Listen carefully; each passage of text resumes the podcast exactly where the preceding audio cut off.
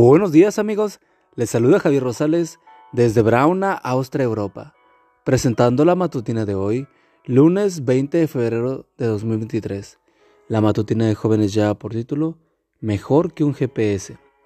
La cita bíblica nos dice, Oh Señor, enséñame tu camino para que yo siga fielmente, haz que mi corazón honre tu nombre. Salmos 86:11. No sé si existe en este mundo una persona peor con peor sentido de orientación que yo. Cuando alguien me pregunta cómo llegar a cierto lugar, por lo regular mi mente queda en blanco.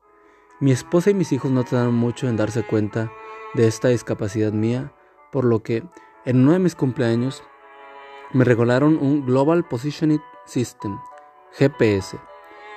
Con solo activarlo y darle la información apropiada, esta maravilla de tecnología te dice exactamente en qué punto del planeta estás y cómo puedes llegar a tu destino.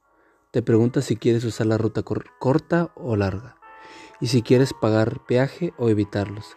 Dependiendo de cómo lo programes, te puede indicar en qué momento de tu vehículo comienza a ir en una velocidad excesiva, en qué momento pasas cerca de una iglesia o de una escuela, o si tomas una vía equivocada, de inmediato te reprograma para colocarte en la ruta correcta.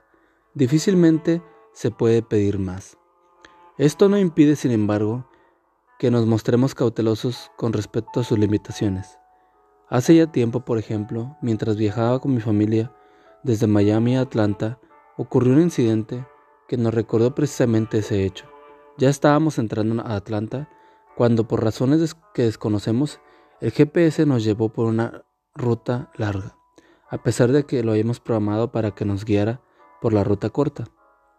Ese pequeño error significó que tuviéramos que conducir por un sinfín de callejuelas bajo un torrencial aguacero.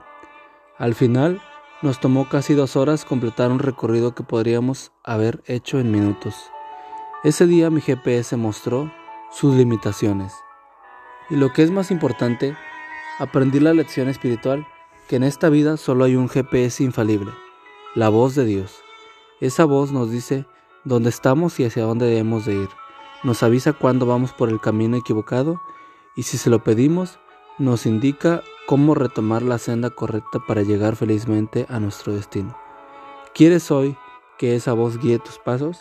Entonces no tienes más que hacer lo siguiente. Ten a Dios en presente en todo lo que hagas y Él te llevará por el camino recto.